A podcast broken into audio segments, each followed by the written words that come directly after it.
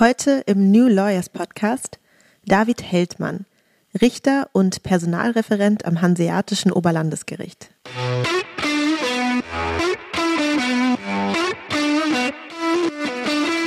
Wir brauchen alles. Also wir brauchen unfassbar viele und verschiedene Talente und Aufgabe von uns Präsidialrichtern oder in der Verwaltung tätigen ist es dann, das eben so zu machen, dass das Aufgabe und Talent irgendwie zusammenpassen.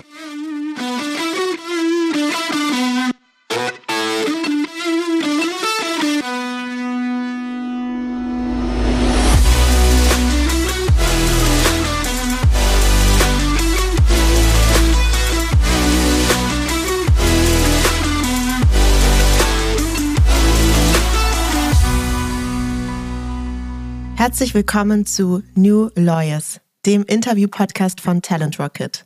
Mit mir, Alicia Andert. Bevor wir zu meinem heutigen Gast kommen, noch ein Hinweis vorab. Als Juristin oder Jurist kannst du dir auf Talent Rocket ein Profil anlegen, mit dem du dich nicht nur unkompliziert und ohne Anschreiben bei zahlreichen Kanzleien und Unternehmen bewerben kannst, du hast ebenfalls die Möglichkeit, dein anonymisiertes Profil freizugeben, sodass spannende Arbeitgeber dich kontaktieren können. Gehe deinen nächsten Karriereschritt mit Talent Rocket. Und nun zu meinem heutigen Gast. David Heldmann hat bereits eine vielfältige und langjährige Karriere innerhalb der Justiz hinter sich und er ist heute Richter am Hanseatischen Oberlandesgericht sowie Personalreferent für den richterlichen Dienst. Warum er die Justiz immer wieder als Arbeitgeber wählen würde, nach welchen Menschen er als Personalverantwortlicher sucht und wie er auf einige Klischees über die Arbeit in der Justiz blickt, darüber sprechen wir heute. Schön, dass du da bist, David Heldmann. Ja, vielen Dank für die Einladung. Freue mich total. Ich habe ja gerade schon in unserem kleinen Vorgeplänkel erwähnt, dass ich am Wochenende eine Einweihungsfeier hatte. Und deswegen ist auch meine Icebreaker-Frage an dich partybezogen. Okay. Und zwar möchte ich gerne wissen, was ist denn so dein bester Partytipp? Oh. Ja, nicht am DJ sparen, würde ich sagen. Also das, äh, Getränke können ruhig billig sein, aufs Buffet kann man verzichten, aber ein schlechter DJ ist schon übel. Oder jedenfalls, wenn er dann zum falschen Zeitpunkt das falsche Lied spielt und die Tanzfläche leer ist, ich weiß nicht, ob du das mal erlebt hast. Ja. Dann ist gefährlich, kriegt man schle schlecht wieder voll, die Tanzfläche.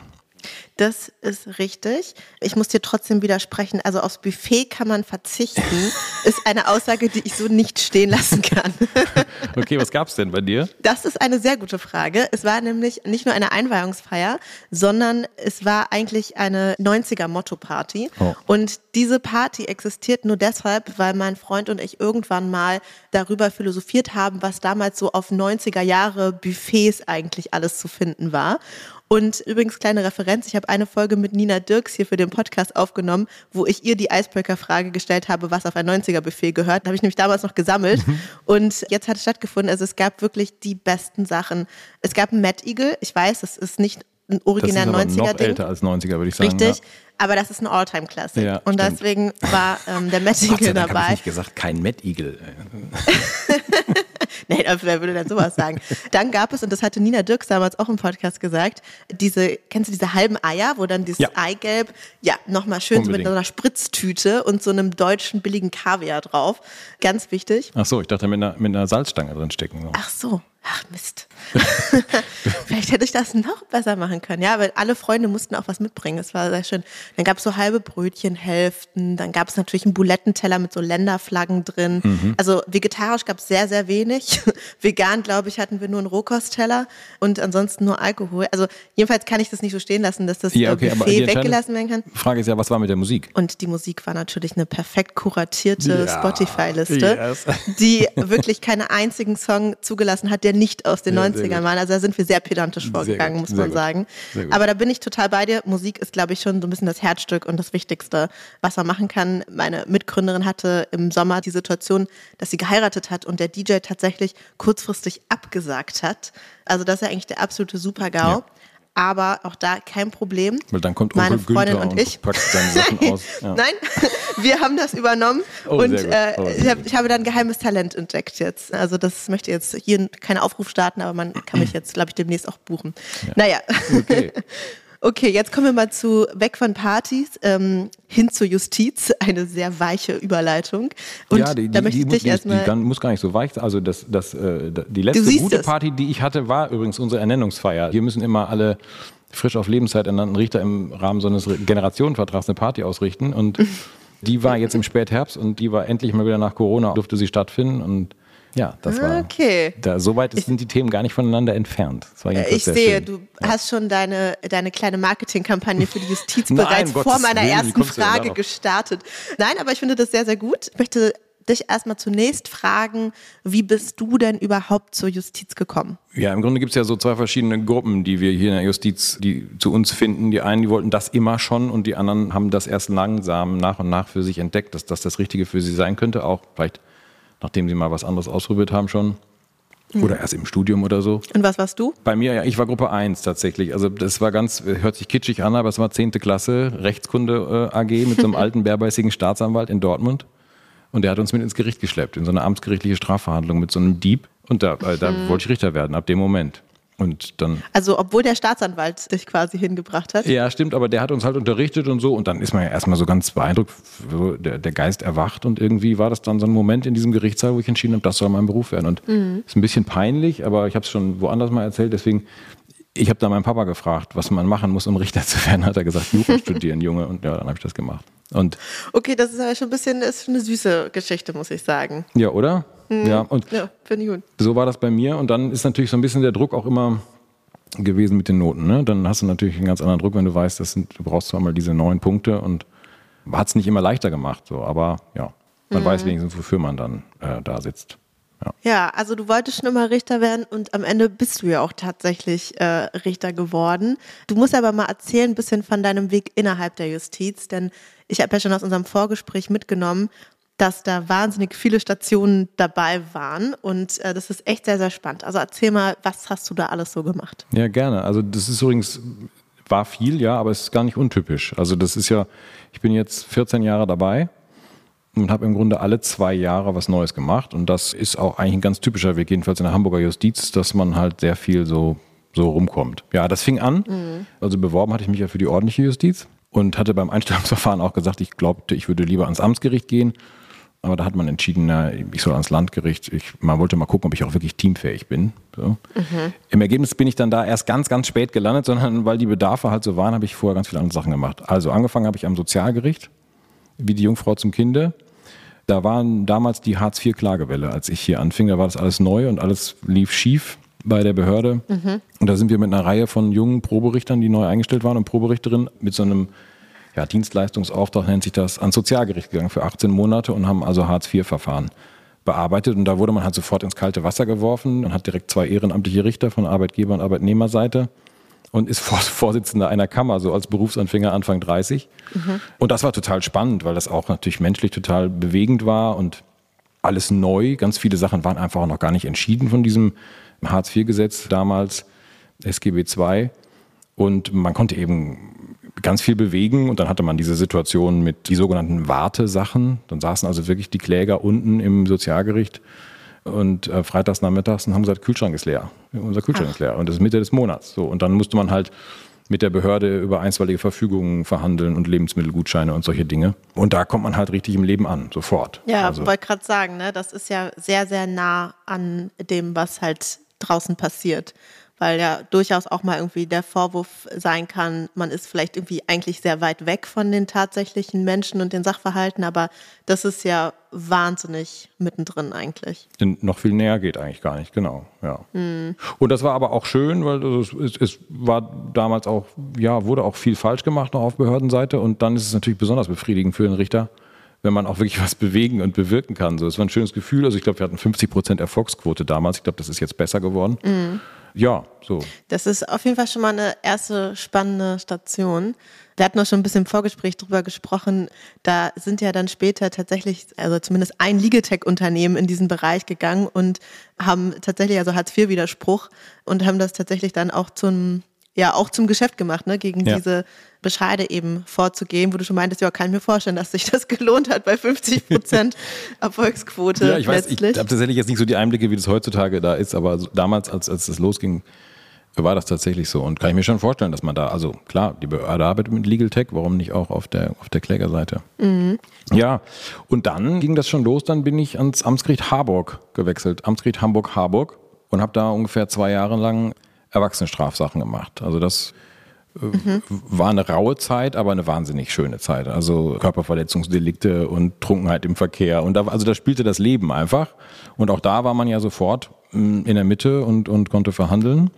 Und dann wollte ich eigentlich oder sollte ich eigentlich dann endlich, das war ja der ursprüngliche Plan, am Landgericht mal auf Teamfähigkeit überprüft werden und bin dann aber gefragt worden, ob ich Leiter der Jugendarrestanstalt werden möchte. Und dafür wäre man dann in Harburg geblieben und das habe ich auch gemacht. Und dann bin ich eben nochmal zweieinhalb Jahre Jugendrichter gewesen in Harburg und habe quasi in so einer Teilabordnung äh, die Jugendarrestanstalt geleitet. War da schon, ja, war schon auf Lebenszeit ernannt, aber trotzdem natürlich noch relativ jung und man hatte dann relativ schnell Personalverantwortung für die Vollzugsbediensteten da und für die Arrestanten und für die Pädagogen, die da so rumlaufen, haben ein neues Konzept entwickelt und so sind das dann insgesamt viereinhalb Jahre am Amtsgericht Harburg geworden in Verbindung mit der Leitung der Jugendarrestanstalt. Mhm.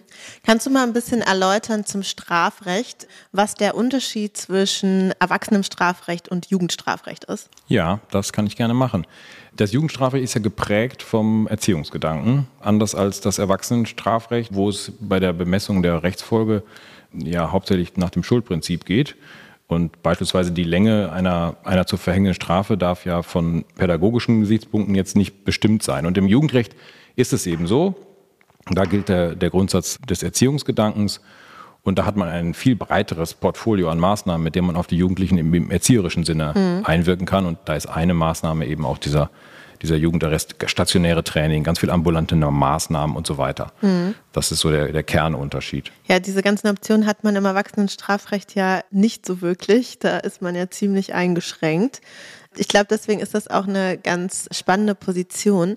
Was würdest du denn sagen, weil natürlich irgendwie Strafrecht ja auch rough irgendwie auch hart ist, ja, weil man sieht ja nicht gerade das Schönste der Gesellschaft. Trotzdem sagen viele, die in dem Bereich gearbeitet haben oder arbeiten, dass es irgendwie einen begeistert. Wie würdest du das hm. beschreiben? Was ist es, was dich daran begeistert hat oder eben auch vielleicht immer noch begeistert? Ja, tut es noch. Das ist schon für manche eine etwas irritierende Passion, die man da hat. Damit wird man immer wieder konfrontiert, aber also das sind, glaube ich, ich glaube, es sind zwei Aspekte. Das eine ist die, die Grundmotivation für das, was man da tut, ist, dass das gesellschaftlich einfach eine wahnsinnig wichtige Aufgabe ist. Ich meine, ich würde auch lieber in einer Welt leben, in der man ohne Strafe auskommt. Das wird auch irgendwann so kommen. Ich weiß aber nicht wann. Und noch sind wir nicht so weit. Also es gibt ein gesellschaftliches Bedürfnis, dass Straftaten geahndet werden. So. Und da ist es unsere Aufgabe, das in einem rechts- und justizförmigen Verfahren zu machen, um so zu verhindern, dass die Bürgerwehren auf der Straße das Recht in die eigene Hand nehmen. So, und das ist eine Aufgabe, das leuchtet mir unmittelbar ein. Das ist erstmal diese Grundmotivation, mhm. die drin steht. Warum mache ich das?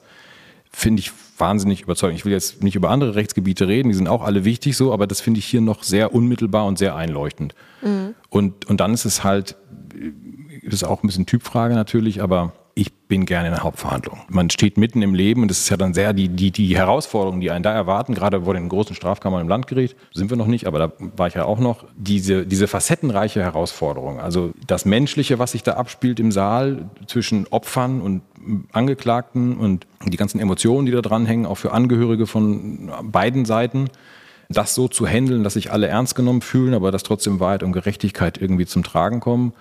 Dann ist es juristisch eben auch sehr herausfordernd. Das meint man ja immer nicht unbedingt beim Strafrecht, aber natürlich ähm, ein revisionssicheres äh, Urteil für den Bundesgerichtshof zu schreiben und ein revisionsfestes Verfahren durchzuführen, äh, gibt natürlich wahnsinnig viele Fußangeln und die zum Gehen ist auch echtes Jura-Arbeiten. Also wer gerne Jura macht, ist, ist da eben auch gut aufgehoben. Und dann hat es ja oft auch noch, was man gar nicht so denkt vom Strafrecht, diese Bezüge zu anderen Fachgebieten. Also, ne, dass man so häufig natürlich mit Psychiatern zusammenarbeitet, also was man da alles dazu mhm. lernt. So, das finde ich, mhm. finde ich sehr, sehr spannend. Und diese Mischung aus der Grundmotivation und dem, dass ich einfach wahnsinnig gerne im Saal diese ganzen Herausforderungen dann auf den Punkt genau, muss man ja auch präsent sein, dann auch noch im Team so, das ist für mich die größte Faszination aus. Ich würde deswegen immer wieder dahin zurückkehren. Zurzeit mache ich ja nur Revisionen, da ist man nicht so richtig unmittelbar dran. Ja. Ja, ich kann das total gut nachvollziehen. Mir ging es damals im Referendariat in meiner Staatsanwaltschaftsstation auch so, die natürlich nur drei Monate geht, also nur ein ganz kurzer Einblick. Und da hatte ich trotzdem das Gefühl, okay, Wahnsinn, also so nah wie hier ist man eigentlich nie wirklich an den Leuten und auch an den ja, Problemen, die halt tatsächlich in der Gesellschaft bestehen. Ich habe aber gleichzeitig dann das Gefühl gehabt, dass mich das irgendwie ja, nicht, nicht unbedingt abstumpfen lässt, aber es mein Blick auf die Gesellschaft verändert hat, weil mhm. man ja immer nur mit den schlechten Sachen zu tun hat, mhm. ja. Das kann man natürlich sagen, wir als Juristinnen und Juristen setzen uns in der Regel eher damit auseinander, wenn irgendwas eben schiefgelaufen ja. ist, aber das hat mich tatsächlich sehr mitgenommen, sehr beschäftigt. Also Würdest du sagen, ist das auch ein Problem für, für andere in, in dieser Position oder gibt es da vielleicht auch bestimmte Mechanismen, Trainings, was auch immer, was man tun kann, damit ein das eben dann auch nicht so beschäftigt? Also damit kommen ja viele. Wenn sie vorher sagen, Straf, ah, kann ich mir nicht so gut vorstellen, kann ich nicht im Zivilrecht eingesetzt werden oder so. Und wenn man dann die Aufgabe hat, ist man oft erstaunt, was für eine professionelle Distanz man dann doch entwickelt. Vielleicht auch mhm. durch das Justizförmige und das Prozesshafte, was das gibt, mhm. folgt eben alles bestimmten Regeln. Und diese Regeln haben nicht wir uns ausgedacht, sondern die, die erste Gewalt sich ausgedacht. Und zwar mit, mit ganz guten Gedanken und mit einer langen Historie.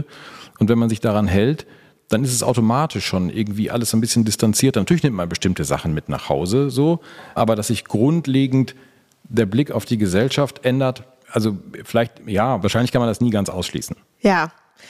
Es ist trotzdem auf jeden Fall ein wahnsinnig spannender Bereich und es wurde gerade schon ein bisschen angespoilert. So ganz bist du ja noch nicht rausgegangen aus dem Strafrecht dann. Da ja, kam ja noch was. Genau. Also dann kam endlich die Zeit, wo ich dann ans Landgericht zurückgekehrt bin oder da war ich ja vorher noch nie gewesen und dann habe ich aber zunächst mal in einer Zivilkammer gearbeitet und da war für mich eher das Erstaunliche, wie viel Spaß das mir gemacht hat. Das konnte ich mir vorher gar nicht vorstellen, dass das so irgendwie meins sein würde. Aber das, das ist natürlich irgendwie eine viel nettere Atmosphäre im Saal und es ist auch deutlich juristischer und mhm. alle gehen höflich miteinander um und man stellt Anträge und man diskutiert eine Rechtsfrage und man nimmt vielleicht auch mal, vernimmt vielleicht auch mal einen Zeugen. So. Aber das war natürlich auch wahnsinnig schön und ich habe auch da, da ist es noch mehr so als im Strafrecht, dass man natürlich mit anderen Professionen in Kontakt kommt und ganz viel dazulernt. Also ich könnte jetzt nicht, dass ich persönlich mit tote Tiere umhängen würde, aber ich könnte jetzt einen Nerzmantel, könnte ich dir jetzt fachgerecht reparieren, nachdem ich mal in so einem Prozess einen Sachverständigen des Kirschner Handwerks hören musste. Das ist hochkompliziert. Aber was ich jetzt alles weiß dazu und wie die, wie die äh, Fasern verlaufen müssen und wie, um Gottes Willen. So, das, das finde ich einfach, fand ich einfach auch toll. Aber dann äh, kam es relativ schnell, dass ich dann im Strafrecht gebraucht wurde. Da ist immer der Bedarf recht hoch. Und dann bin ich in die Wirtschaftsstrafkammer gekommen. Und auch das waren dann die nächsten zwei Jahre, die ich da gearbeitet habe. Nochmal ein ganz anderes Arbeiten als am Amtsgericht, also im Grunde ein komplett anderer Beruf als Strafrecht am Amtsgericht. Mhm.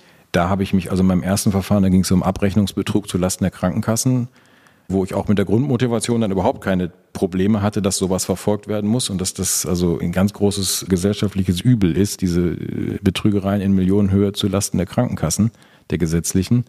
Im Detail war das natürlich dann, also ich bin dann drei Monate in meinem Büro verschwunden und habe mich in so, in so, ich glaube, es waren 50 Umzugskartons eingegraben. Ich hatte so ein bisschen das Glück, dass da eine Kriminalkommissarsanwärterin ihre Prüfung für, über diesen Fall gemacht hat und das war super aufbereitet, so, aber natürlich nicht juristisch bis ins Letzte.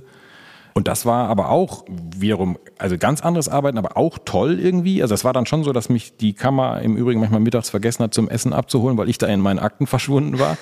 aber ansonsten sowas mal richtig aufzubohren und in Ruhe, ohne jeden Druck aufzuarbeiten, dann zu einem Prozess zu führen und, und dann auch hinterher das Urteil für den BGH aufzuschreiben über hunderte Seiten wie so eine kleine Doktorarbeit. Mhm. Das mal machen zu können, war auch sehr schön, wenngleich ich dann gerne auch anschließend für die nächsten zwei Jahre ins Schwurgericht gewechselt bin, wo dann eben die Tötungsdelikte verhandelt wurden. Und das war die spannendste Zeit, glaube ich, bisher in meiner Karriere. Okay, darüber müssen wir gleich nochmal sprechen. Mhm. Ich will nochmal zur Wirtschaftsstrafkammer, das ist jetzt richtig, oder? Ja. Wirtschaftsstrafkammer, ja. ja. Zurückkommen. Man spricht ja von diesen White-Collar-Crimes ja. und sowas, ne? Kannst du mal nochmal erläutern? Also es ist jetzt schon sehr deutlich geworden, das eine und das andere am Amtsgericht sind doch schon ein bisschen zeitlich unterschiedliche Dimensionen gewesen. Wie unterscheiden sich die Tätigkeiten sonst noch und wie unterschiedlich sind auch die Sachverhalte, mit denen man zu tun hat und was muss man dafür mitbringen, um da durchsteigen zu können. Ich habe jetzt spontan gedacht, also alleine das schon irgendwie betriebswirtschaftlich verstehen zu mhm. können, ist wahrscheinlich eine Anforderung. Das war für mich tatsächlich die größte Herausforderung, genau, dieses ganze BWL und was eben außerhalb von Jura stattfindet, sich dann drauf zu schaffen. Man kann sich ja, wenn man die Zeit hat, kann man sich ja überall einlesen eigentlich und das ist eben das Schöne, dass man das, dass man die Zeit hat, um solche Sachen ordentlich aufzubereiten.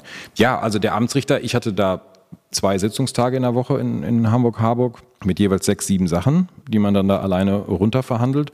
Und fast alles davon ist rechtskräftig geworden. Also da kommen dann immer mhm. häufig Geldstrafen raus oder Bewährungsstrafe, vielleicht auch mal was ohne Bewährung, aber jedenfalls ja sowieso nicht mehr als vier Jahre. Und das bestimmte so das Arbeiten, dass man halt direktes Interagieren mit den Angeklagten, teilweise mit Verteidigern, teilweise auch ohne, mit den Zeugen, da muss man auch viel organisieren drumherum und dann viele kleine Fälle, eine große Masse und alle eher, eher klein und in der Wirtschaftsstrafkammer komplett anderes Arbeiten. Also man arbeitet ja dann für den BGH quasi, also das, was man dann macht, muss, muss revisionsfest sein. Es kommen die viel höheren Strafen natürlich bei raus, aber man ist eben auch zu dritt. Man ist in einem Team und man teilt sich die Aufgaben vielleicht auf, man berät ganz viel über Rechtsfragen, über tatsächliche Fragen, wo stehen wir, wie geht's weiter, was müssen wir tun. Und es ist deutlich juristischer nochmal dann in, in, in der großen Strafkammer. Ja, also ich kann mir schon vorstellen, dass es nochmal was ganz anderes ist. Wir hatten auch schon so im Vorgespräch darüber gesprochen. Du hast das jetzt auch gerade gesagt. Es ist wie wenn man durch so eine große Doktorarbeit dann irgendwie mhm. gestiegen ist. Man hat wahnsinnig viel zu verstehen aufzuarbeiten und dann eben letztlich auch in ein Urteil zu packen, was halt völlig andere Dimensionen hat als das, was man halt im, im Amtsgericht dann sonst hat. Vielleicht ist das ja sogar schon ein kleiner Hint. So für die Leute, die daran Spaß haben, die das spannend finden, ist diese Arbeit möglicherweise gut geeignet. Für andere, also für mich zum Beispiel auf keinen Fall. Ich würde durchdrehen. Es würde mir alles viel. Ich mag das einfach nicht, mich da so durchkämpfen zu müssen. Ich bin immer sehr lieber Sachen schnell wegarbeiten ja, und ja. Ja, ja, genau. Also ja, das, wir reden ja jetzt glaube, die ganze Zeit nur über Strafrecht, weil ich da halt herkomme, also persönlich, aber wir haben ja so viele Bereiche auch, aber auch im Strafrecht kann man ja auch schnell und viel arbeiten. Wenn man, ja, ich hätte mich jetzt Stelle. auch im Amtsgericht eher gesehen, ja. ja. ja? Also dafür würde ich mich, glaube ich, auch ganz, ganz wohl fühlen. Das ist auch voll wichtig, dass wir viele Leute haben mit unterschiedlichen Talenten und dass wir möglichst Talente und Aufgabe irgendwie sinnvoll miteinander matchen. So, das, ähm ja das Gute bei euch ist ja wirklich, dass man da anscheinend irgendwie Möglichkeiten hat, sich mal auszuprobieren. So wie du jetzt danach auch noch zum Schwurgericht gekommen bist. Und das ist natürlich aus, ja, aus Perspektive von vielen Juristinnen und Juristen, die zumindest im Strafrecht gerne tätig sein wollen, so das ganz große Tennis. Ne? Also das ist ja irgendwie Kapitaldelikte und spannende Prozesse. Vielleicht kannst du uns da noch mal einen kleinen Einblick geben. Ja, genau. Also das war auch tatsächlich dann mein Wunsch. Also ich hatte jetzt nicht mich aus der Wirtschaftsstrafkammer weggewünscht, aber es war irgendwie klar, dass, dass ich da gerne nochmal hingehen würde ins Schwurgericht. Und das geht tatsächlich auch vielen so. Das hat eben den Hintergrund, dass man da ja immer in einer Dreierbesetzung sitzt und nicht in dieser abgekürzten Zweierbesetzung. Dass es meistens auch überschaubare tatsächliche Sachverhalte sind, die aber wahnsinnig spannend sind. So. Es ist eben nicht wie in, in, manchen anderen Betäubungsmittelverfahren oder so, dass es eben sehr viel Menge ist, sondern es ist ein überschaubarer Sachverhalt.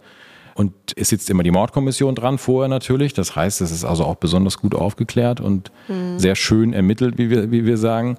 Schön ähm, ermittelt. schön ermittelt, so. Äh, ja, und dann kommt da eben, was ich eben schon im Grunde geschildert habe, eben vieles zusammen beim, beim Schwurgericht. Es ist fast immer ein Psychiater mit dabei, weil es natürlich auch ganz viel um die, um die Psyche des jeweiligen Angeklagten oder Beschuldigten je nach Verfahrensstadium geht und also juristisch auch viele Herausforderungen und diese Kombination macht es eben für jemanden, der sich Strafrecht grundsätzlich vorstellen kann, zu einer, zu einer attraktiven Stelle. Ja, kann ich mir, kann ich mir sehr gut vorstellen. Würde ich auch so sehen. Ich glaube, das war auch so unter den Leuten, die ich kenne, die da einen bestimmten Fable haben, tendenziell so, dass das natürlich irgendwie mal extra spannend ist. Kam danach noch was oder bist du dann vom Schwurgericht direkt in deine heutige Position? Nee, dann habe ich so eine ähnliche Position wie jetzt am OLG, wo ich Personalreferent bin, auch schon am Landgericht gemacht. Mhm. Die war dann per Interessenbekundung ausgeschrieben. Und da gibt es immer einen, der nennt sich dann der Präsidialrichter und der ist für die Personalsachen eines Gerichts zuständig. Also insbesondere bereitet er die Geschäftsverteilung vor, wer bearbeitet welche Verfahren mhm. und welche Kammern werden mit welchen Personen wie bestückt. Und das war eine sehr herausfordernde, aber auch natürlich eine wahnsinnig tolle Aufgabe. Das Landgericht Hamburg ist das zweitgrößte Landgericht Deutschlands. Oder Berlin wird ja bald geteilt in zwei Landgerichte. Ja, Dann ich wollte gerade sagen, dass Berlin geteilt wird, das hatten wir schon mal. also, Nein, das Landgericht Berlin wird, glaube ich, aufgeteilt, wenn ich jetzt richtig gehört habe. Naja. Das weißt du, also glaube ich, waren, besser. Das waren so 300 Richterinnen und Richter, die am Landgericht personalmäßig zu betreuen waren und auch mit allem, was so dazugehört. Also nicht nur, welche Aufgaben haben sie, in welcher Kammer sitzen sie, was tun sie, sondern auch alles, was so mit Personal mit dranhängt. Und das war sehr, sehr schön. Und dann bin ich eben nach weiteren zwei Jahren dort ans Oberlandesgericht gewechselt und mache dieselben Aufgaben hier. Das Oberlandesgericht als solches ist aber viel kleiner natürlich. Das heißt, hier ist auch nicht mehr so viel Bewegung am Landgericht, wir sind ja genauso wie das Amtsgericht Hamburg ein wahnsinnig junger Haufen und wir hatten so von den insgesamt 600 Richtern am Platz sind, glaube ich, 120 immer Proberichterinnen und Proberichter in den ersten Berufsjahren und natürlich ist das auch die Phase der Familiengründung und natürlich sind dann Leute auch wieder mit Elternzeiten und Schwangerschaften raus. Und dadurch ist halt viel Bewegung und wahnsinnig viel muss gemanagt und getauscht werden und so. Das ist hier am Oberlandesgericht dann nicht mehr so. Die Leute sind alle irgendwie da angekommen, wo sie ihre Spezialmaterie machen. Ähm, dafür bin ich hier aber zuständig für die Neueinstellung für ganz Hamburg und auch für Beförderungsvorschläge und ähnliches. Und das ist äh, auch wieder, nicht gelogen, ist auch wieder eine wahnsinnig schöne Aufgabe. Ja, dann sprechen wir doch mal ein bisschen darüber. Also im Kern suchst du ja tatsächlich nach Nachwuchs auch für die Justiz, also mhm. nach Menschen, die dann eben in den Richterrollen tätig sein sollen. Nach was für Menschen suchst du denn da? Gibt es vielleicht überhaupt sowas wie einen Typ Richter, Richterin oder gibt es das vielleicht gar nicht? Nee, das gibt es überhaupt nicht tatsächlich. Also es gibt nicht den einen Typ, sondern äh, hatte ich ja auch eben schon angedeutet, wir brauchen alles. Also wir brauchen unfassbar viele und verschiedene Talente und Aufgabe von uns Präsidialrichtern oder in der Verwaltung tätigen ist es dann, das eben so zu machen, dass dass Aufgabe und Talent irgendwie zusammenpassen. Und natürlich sind wir bei der Auswahl an das Prinzip der besten Auslese gebunden. 33.2 Grundgesetz ist klar. Aber in, was einen guten Richter oder eine gute Richterin ausmacht, ist ja nicht zwingend immer nur an den Noten abzulesen. So, ich glaube, da sind wir uns einig. Gute Noten sind erstmal ein, ein, starkes Indiz dafür, dass jemand Jura kann. Und natürlich muss man Jura können, wenn man hier bei uns Richterin oder Richter sein will.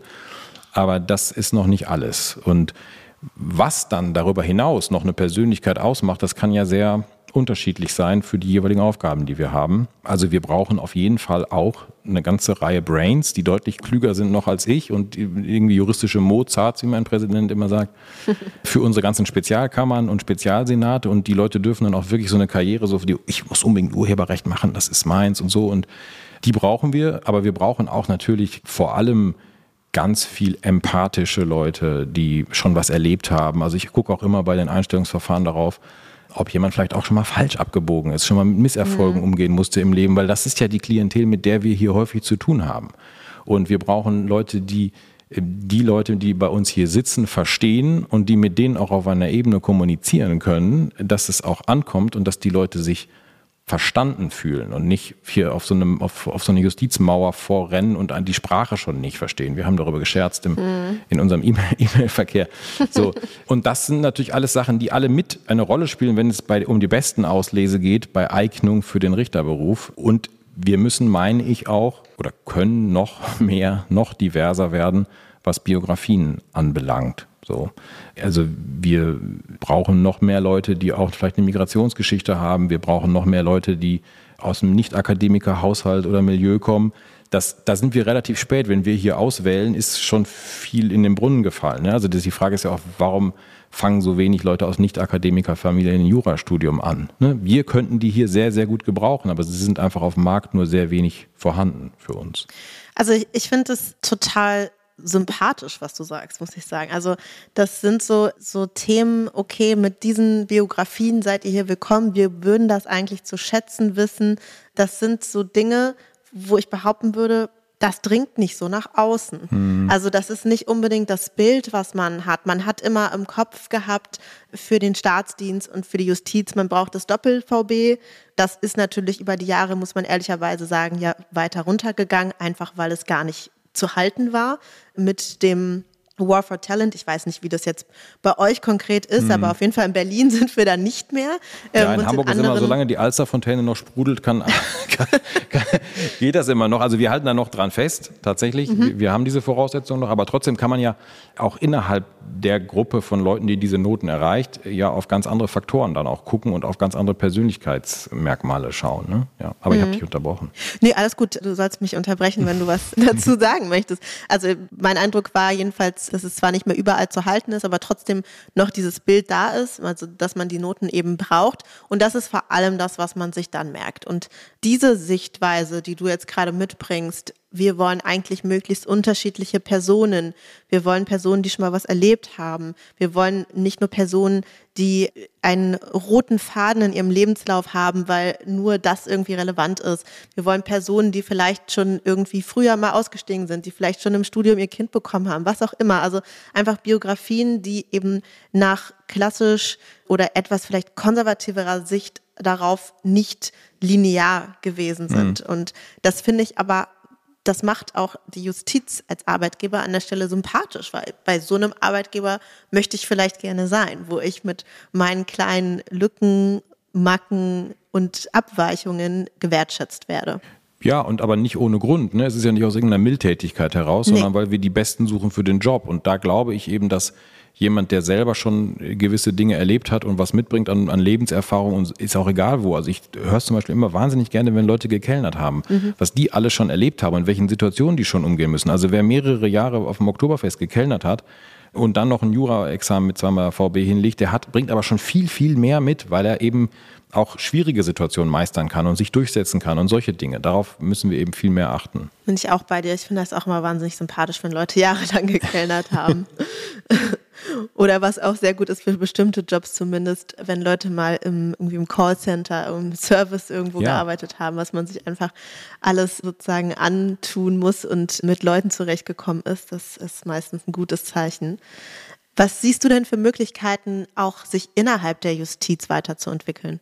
Jetzt abseits von, von Karriere, die ja, also gibt es bei uns natürlich auch, wir haben auch Beförderungsämter, aber mhm. das ist ja auch eine, eine, Sichtweise, die jetzt die Generation Z, die jetzt kommt, gar nicht mehr so, so sehr hat, sondern die gucken ja eher auf Dinge, die wir tatsächlich ja en masse haben. Nämlich, ich habe es ja an meinem beruflichen Werdegang schon erzählt, du kannst ja wahnsinnig viel ausprobieren und wenn du dann irgendwann nach also ich bin jetzt nach 14 Jahren immer noch nicht angekommen, glaube ich. Also das hier werde ich auch nicht ewig machen, aber wenn du dann nach sechs, sieben, acht mhm. Jahren sagst, so das soll es jetzt sein, dann ist ja gut. Dann kann man das auch organisieren, dass man das eben mhm. auf längere Sicht macht. Ansonsten, was glaube ich gar nicht viel bekannt ist, ist, sind die vielen Abordnungsmöglichkeiten, die wir haben. Also ich habe jetzt neulich oder vor einiger Zeit einen Kollegen zurückbegrüßt, der war sieben Jahre in China einfach als Richter. Vorher hier Richter in Hamburg Mitte und dann sieben Jahre China, hat er am Rechtsstaatsdialog mitgewirkt, hat da Projekte betreut. Das ist alles möglich oder ganz viele Abordnungen auch natürlich nach, nach Europa, Brüssel, Straßburg oder auch diese internationalen Strafeinrichtungen, die es gibt, dann ordnen wir ganz viel ab, natürlich ins Bundesministerium der Justiz. Wollte gerade sagen, Ministerium, nach ne? Hamburg in, in unsere Behörde. Und das sind alles Sachen, die wir, die wir extrem befeuern und die wir gut finden, weil die Leute, die zurückkommen, haben wieder den, den Horizont erweitert und sind wieder um Erfahrungen reicher und haben in der Persönlichkeit wieder irgendwie dazu gewonnen. Und davon machen auch viele Gebrauch oder auch die Abordnung an den Bundesgerichtshof oder ans Bundesverfassungsgericht als wissenschaftlicher Mitarbeiter. Alles schön von hier aus und man kommt nach ein paar Jahren zurück und macht hier einfach weiter das sind alles Möglichkeiten, die sich bieten. Mhm. Ja, das ist ganz lustig, ne? Weil im ersten Eindruck würde man sagen, ach ja, justizsicherer Job, da ist man dann und so wie man eben auch früher eine andere Generation das als das große Ziel im Kopf hatte, im Grunde genommen ein Leben lang beim gleichen Arbeitgeber zu sein und möglichst wenig Veränderung zu haben und unsere jüngeren Generationen und da würde ich mich sogar noch mit dazu zählen, irgendwie den Drang haben, die unterschiedlichsten Dinge zu erleben und was du so beschrieben hast mit, ich war alle zwei Jahre woanders, ja, das machen andere halt, indem sie von Arbeitgeber zu Arbeitgeber hoppen und Startup zu Startup oder so. Man sagt zwei Jahre, das ist ja schon, äh, ja. das ist ja schon lange. Das kann man anscheinend ja bei euch auch intern machen. Also da muss ich auch sagen, das hat mich auch ein bisschen überrascht. Ich weiß es zwar eigentlich, aber so hatte ich auch noch nicht drüber nachgedacht, dass man ja durchaus viele Möglichkeiten hat, dann auch viele Dinge auszuprobieren. Ähm, Aber das, das ist eines ja? der häufigen Vorurteile. Also ich habe ja. hab hier so eingeführt, dass ich mit Referendaren, wenn die hier bei uns eine Station machen, einen Kaffee trinke und so ein bisschen äh, rede, so wie läuft, wie, wie gefällt es euch und könnt ihr euch das hier vorstellen. Mhm. Und da kommt ganz oft dieses, ja, aber jetzt sofort Richterin werden, dann bin ich ja so festgelegt, dann mache ich ja dann ab da. Die stellen sich dann immer vor, dass man irgendwie ab der Einstellung dann die nächsten 35 Jahre in einem Büro sitzt und dieselben Zivilsachen ja. macht. Und das ist, das ist nun wirklich nicht unser Problem. Also es ist eher so, dass man zu schnell manchmal denkt, oh, jetzt muss ich schon wieder wechseln, jetzt bin ich gerade eingearbeitet und jetzt mache ich schon wieder das nächste. Mhm. Dass man dann irgendwann mal sagen muss, so das jetzt hier möchte ich aber bitte bleiben, das ist meins. So, das ist eher das Problem. Wir bleiben mal bei den Vorurteilen, da gibt es ja noch ein paar yes. andere. da hast du dich darauf vorbereitet. nee, habe ich nicht, aber bin gespannt. Ja, also es gibt ja noch ein paar andere und jetzt komme ich natürlich auch nochmal konkret mit hm. meiner Legal-Tech-Brille, ähm, also ein bisschen ja. aus einer anderen Welt, dass man sagen kann, ja, Justiz irgendwie ein bisschen eingestaubt, arbeitet langsam, ist nicht so digital. Jetzt kommen natürlich auch noch Themen wie da kommen wahnsinnig viele äh, Klagen vielleicht von außen, die man dann bearbeiten muss, aber man hat eigentlich gar nicht die Werkzeuge dafür. Also so Thema Digitalisierung, Modernisierung der Justiz.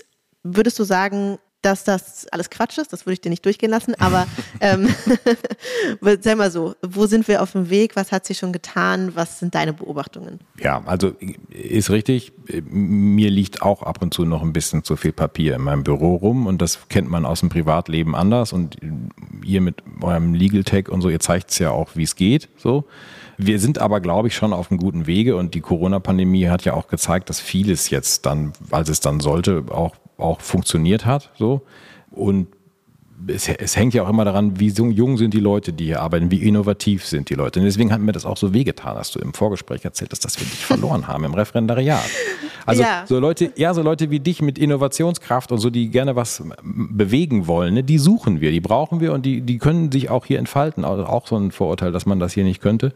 Also das tut mir immer weh, wenn ich sowas höre, dass wir Leute wie dich verloren haben. Das tut mir jetzt leid. Ich wollte jetzt ja, wollte dir nicht wehtun. Noch ist nicht zu spät. Aber da ist natürlich was dran, so dass da bewegt sich was, aber äh, wir sind jetzt nicht die Vorreiter. Aber nun ist die Justiz auch ist jetzt auch kein Startup, was du mit einer App irgendwie bewegen kannst, sondern es ist ein großer Tanker und wir sind steuerfinanziert und das ist auch eine Frage, wie viel dem Haushaltsgesetzgeber und damit auch der Gesellschaft in eine gut funktionierende Justiz wert ist. Ne? Also dafür musst du auch Geld in die Hand nehmen, um es mal klar mhm. auf den Punkt zu bringen. Dann geht das auch alles noch zügiger. Das hängt vor allem dann auch an Leuten, die man hier hat, die man die IT können und die man ordentlich bezahlt und die uns dann noch mehr unter die Arme greifen, als das bisher der Fall ist. Und das, daran kann man auch so ein bisschen, immer so ein bisschen, so ein bisschen Indikator, wie viel ist es dem Gesetzgeber eigentlich wert. Und angestaubt sind wir wirklich nicht. Also das habe ich ja gerade schon erzählt. Also das, wir sind ein sehr, sehr junger Haufen und das macht mir auch wahnsinnig viel Mut, dass die Leute auch ähm, kommen und sagen, wir müssen was ändern und, und es muss in die und die Richtung vorwärts gehen und auch so Verwaltung und, und, und Ministerien eben auch drängeln. Dann. Ja, ich glaube auch, es passiert schon einiges und es gibt auch zum Glück einige Leute, die sich da ja wirklich engagieren und reinhängen. Ich muss jetzt noch mit einem anderen Vorurteil um die Ecke mhm. kommen. Und zwar, was mein eigenes gewesen ist. Und ich weiß ja schon ein bisschen, was du da sagen wirst, weil wir das Vorgespräch ja schon hatten. Aber ich hatte damals den Eindruck bei der Justiz, als ich dann im Referendariat quasi am Amtsgericht, im Zivilgericht war, dachte ich, oh, ich will eigentlich so gerne im Team arbeiten. Aber wenn ich jetzt hier Richterin werde was ich ja, wie du schon angedeutet hast, mal werden wollte und es mir dann anders überlegt habe, dann bin ich ja immer alleine. Dann bin ich doch sozusagen mit meiner richterlichen Unabhängigkeit komplett auf mich gestellt und das konnte ich mir dann nicht vorstellen. Also was sagst du dazu? Richterin, Richter sein, alleine arbeiten, im Team arbeiten? Ja, also klar, also Unabhängigkeit ist schon was, worauf wir sehr viel Wert legen und zwar im Sinne der Sache. Und klar, also man muss schon selbstständig sein wollen. Ne? Man muss selbstbewusst und selbstständig sein wollen, wenn man hier arbeitet, das ist klar.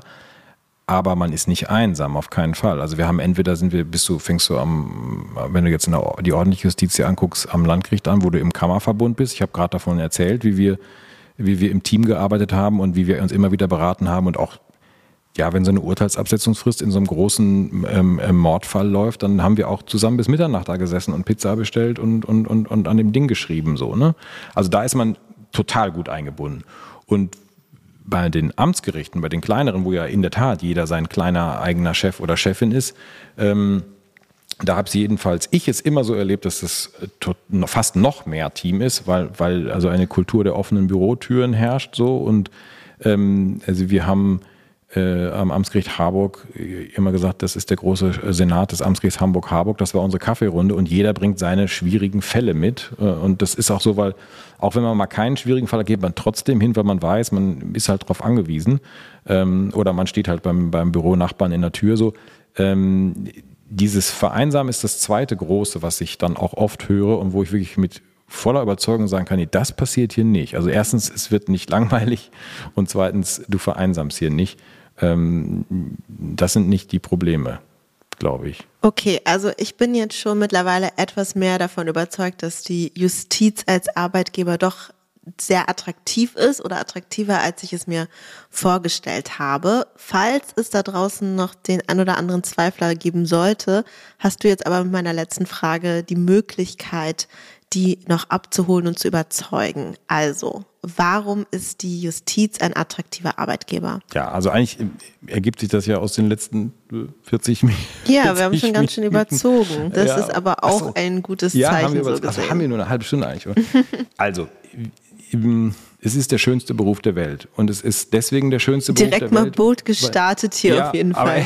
Aber, das, das habe ich immer zwischendurch gedacht, muss ich nochmal sagen. Jetzt muss ich es jetzt sagen. Es ist der schönste Beruf der Welt. Es ist was wahnsinnig Befriedigendes, wenn du abends nach Hause gehst und eine Aufgabe erfüllt hast, von der du sicher der Überzeugung bist, es ist wichtig für die Gesellschaft. Und das ist, glaube ich, das, was auch, wenn wir jetzt uns Generation Z und die Forschung dazu angucken, was die Leute auch suchen. So eine Erfüllung, etwas Sinnvolles getan zu haben. Denen kommt es gar nicht so sehr auf die Kohle an, das ist schon klar. Da zahlen andere deutlich mehr als wir. Sondern denen kommt es darauf an, dass sie was machen, was sie erfüllt und wo sie das Gefühl haben, das ist sinnvoll, dass sie es machen. Und dann, das haben wir jetzt auch schon mehrfach gehabt im Gespräch, diese, diese Vielfalt, die wir haben, dass du hier eben nicht festgelegt bist, was du tust, sondern dass du, wie ich, 14 Jahre durchs Richterleben gehen kannst und alle zwei Jahre neue Dinge machst und immer noch nicht angekommen bist. Und diese Mischung plus die Unabhängigkeit, also äh, eigentlich ist das die, Beste aus den Welten der Selbstständigkeit und des Beamtentums miteinander vereint. Klingt gescriptet, steht aber hier auf keinem Zettel. okay, ja, also ich muss sagen, du hast mich doch, du hast mich jetzt echt überzeugt und meinen Blick nochmal etwas geschärft, vor allem durch die Punkte, die du aufgemacht hast, dass es ein Match zwischen der Justiz und der Generation Z gibt, nämlich so Themen wie Flexibilität durch richterliche Unabhängigkeit, Vielfalt durch die unterschiedlichen Tätigkeiten, die man dort durchlaufen kann und die Aussage, mehr Purpose geht ja wohl gar nicht. Doch, ich muss sagen, das fand ich ganz schön überzeugend. Von daher bedanke ich mich vielmals dafür, dass du diese spannenden Einblicke gegeben hast und ich hoffe, ihr bekommt die besten Leute. Vielen Dank, hat mir sehr viel Spaß gemacht. Danke dir. Das war David Heldmann. Wenn dir der Podcast gefällt, dann hinterlass eine Bewertung auf Spotify oder Apple Podcasts. Es dauert nur zwei Sekunden und hilft enorm, um noch mehr Juristinnen und Juristen auf ihn aufmerksam zu machen. Du möchtest bestimmte Gäste hören oder möchtest Feedback geben? Dann melde dich gerne oder folgt dem Link, den ich euch in den Shownotes verlinkt habe.